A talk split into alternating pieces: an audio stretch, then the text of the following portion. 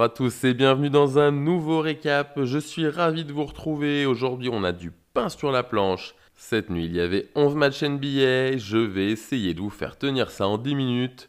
Mais je vous promets rien, il n'est pas impossible qu'on finisse par jouer une petite prolongation. Je ne perds donc pas plus de temps et on attaque avec le premier match.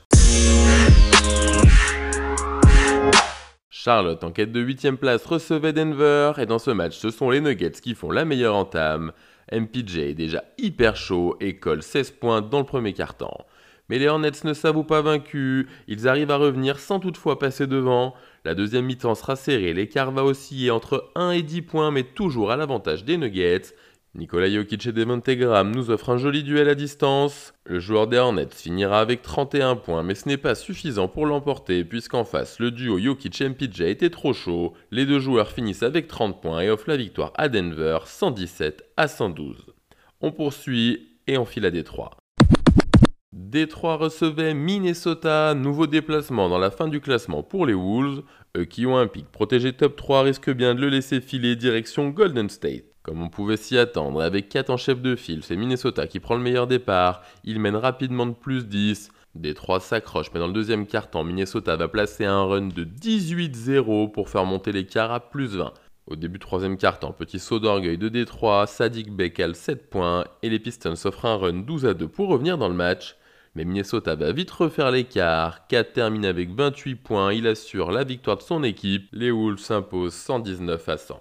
On continue direction Boston. Boston-Miami, dernière cartouche pour les Celtics pour aller en playoff directement. Et on l'a appris, ça se fera sans Jalen Brand. L'ailier d'Enix est blessé au poignet et ne sera plus là pour la fin de saison. Le début de match est serré, Tatum et Fournier sont déjà bien présents pour les Celtics. En face, Butler tient la maison du 8. En troisième quart-temps, le Heat va commencer à avoir la main mise sur cette rencontre. Les joueurs du Heat vont commencer à prendre feu derrière la ligne à 3 points. Goran Dragic en tête qui sera 5 sur 7 accompagné de Robinson et Tyler Hero. En tout, le Heat va rentrer 10 de ses 16 tentatives à 3 points. Ils font un écart suffisant avec Boston, mais malgré tout, Jason Tatum ne lâche rien. Il met 33 points hier, mais il n'arrivera pas à faire revenir son équipe. Miami l'emporte 129 à 121. Miami fait donc l'écart avec Boston. En plus, ils prennent le tiebreaker et envoient définitivement leur adversaire du jour au play-in tournament.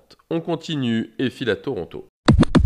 Toronto recevait les Clippers et la grosse information d'hier soir, c'est que Kawhi Leonard a souri. C'était en saluant Kyle Lowry. Lowry en tenue de civil puisqu'il ne jouera pas, tout comme Siakam et Van Vliet. C'est donc assez logiquement que dès le début de la rencontre, les Clippers prennent le dessus. Rondo régale et sert un petit bijou pour faire briller Ivica Zubac. Toronto ne lâche rien et essaye de revenir sous les 10 points, mais en deuxième mi-temps, les Clippers vont à nouveau faire la différence pour aller s'imposer. Le 5 des Clippers a brillé, tout le monde étant de 15 et 20 points, à l'exception de Pat Beverley qui est à 0. Tout s'est donc passé comme prévu pour les Clips qui s'imposent 115 à 96. On continue et on file dans l'Indiana. Indiana accueillait Philadelphie, des Sixers privés de Joel Embiid, mais dans la première mi-temps, cela ne se fait pas ressentir.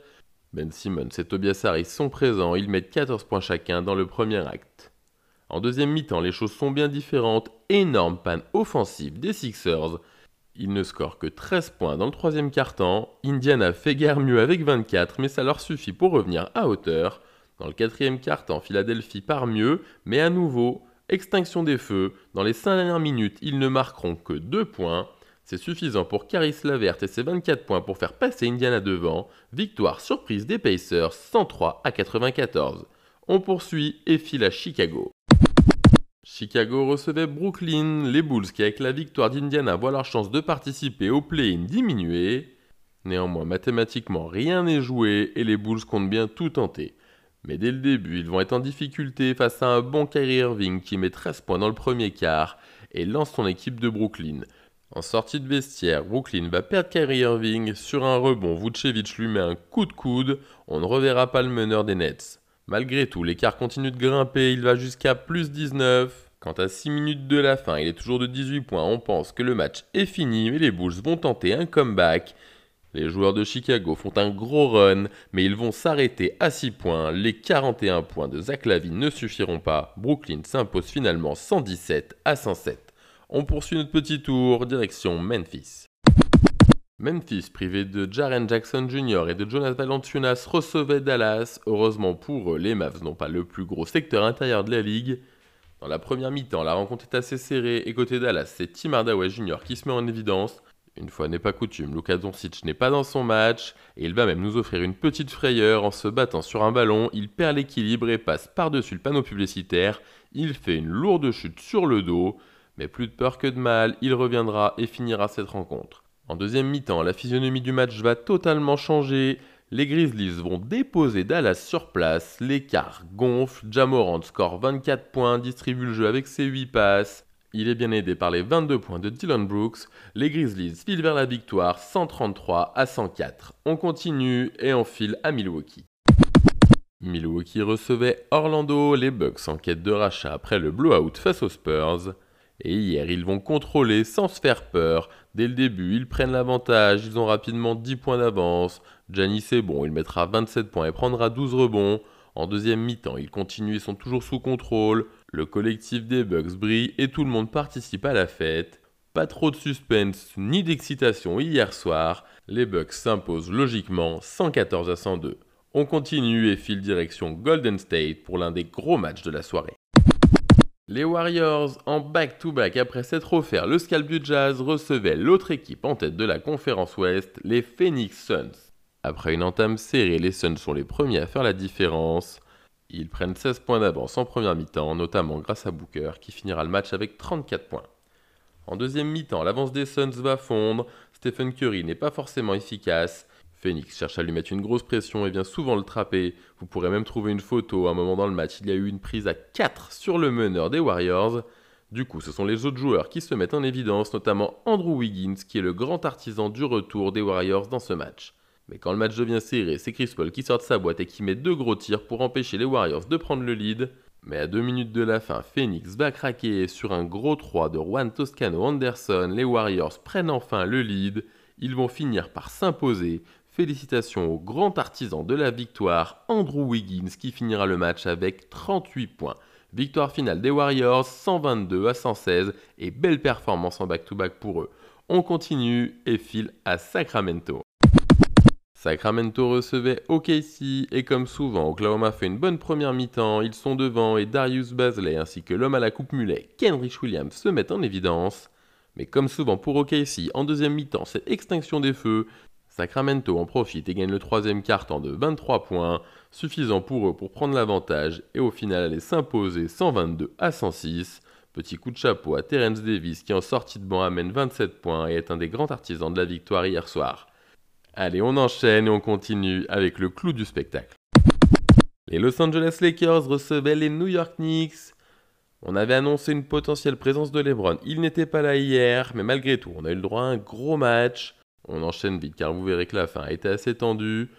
Les trois premiers cartons sont relativement serrés, il y a beaucoup de changements de leader et l'écart max n'ira pas au-delà de 7 points. Côté Lakers, Kuzma, Davis, Drummond sont présents. Mais côté Knicks, on a du répondant, notamment Julius Randle et Derrick Rose, qui permettent aux Knicks de faire un premier écart dans le quatrième quart-temps. Ils prennent enfin 10 points d'avance. Les Knicks font la course en tête et les Lakers peinent à recoller. Dans les dernières secondes, Los Angeles prend un 3 points pour l'emporter, c'est raté, mais au milieu d'une forêt de joueurs new-yorkais, Wesley Matthews surgit et met une claquette 91 partout. Il reste alors 3 secondes et Julius Randle arrive à trouver un joli flotteur, mais c'est raté, on file en prolongation. Et dans cette prolongue, ce sont les Lakers qui vont se montrer avec notamment Talen Norton Tucker qui met 8 points il permet aux Lakers de passer devant. RJ Barrett aura un tir compliqué pour la win, mais c'est raté. Los Angeles sans LeBron s'impose 101 à 99. Ce match avait vraiment un air de playoff. Pour autant, s'il est très probable que les Knicks soient en playoff, rien n'est encore fait pour les Lakers. Qui aurait pensé dire ça en début de saison? Allez, il est l'heure d'élire le MVP de la soirée. Et pour moi, il n'y a pas de débat, il s'agit d'Andrew Wiggins, le joueur des Warriors, fini avec 38 points, 7 rebonds et 3 passes. Surtout, il donne la victoire à son équipe face à Phoenix. C'est donc mon MVP de la soirée. Allez, on fait un petit tour du côté du classement, et malgré les 11 matchs, il n'y a pas eu tant de changements. Au niveau des infos importantes, il y a donc la victoire de Miami sur Boston qui permet au 8 de faire la différence avec les Celtics. Même si mathématiquement ce n'est pas fait à 100%, Boston ira jouer le play-in, Du côté de l'Ouest, ça se resserre pour le play-in. Dallas est à égalité avec les Blazers à 40 victoires. Et les Lakers 7ème ont 39 wins. Ça va être hyper chaud. Allez, voilà, on a fait le tour. Fin de ce marathon pour moi. Je vais me prendre une petite journée de repos demain. Et je vous dis à vendredi. Passez une bonne journée.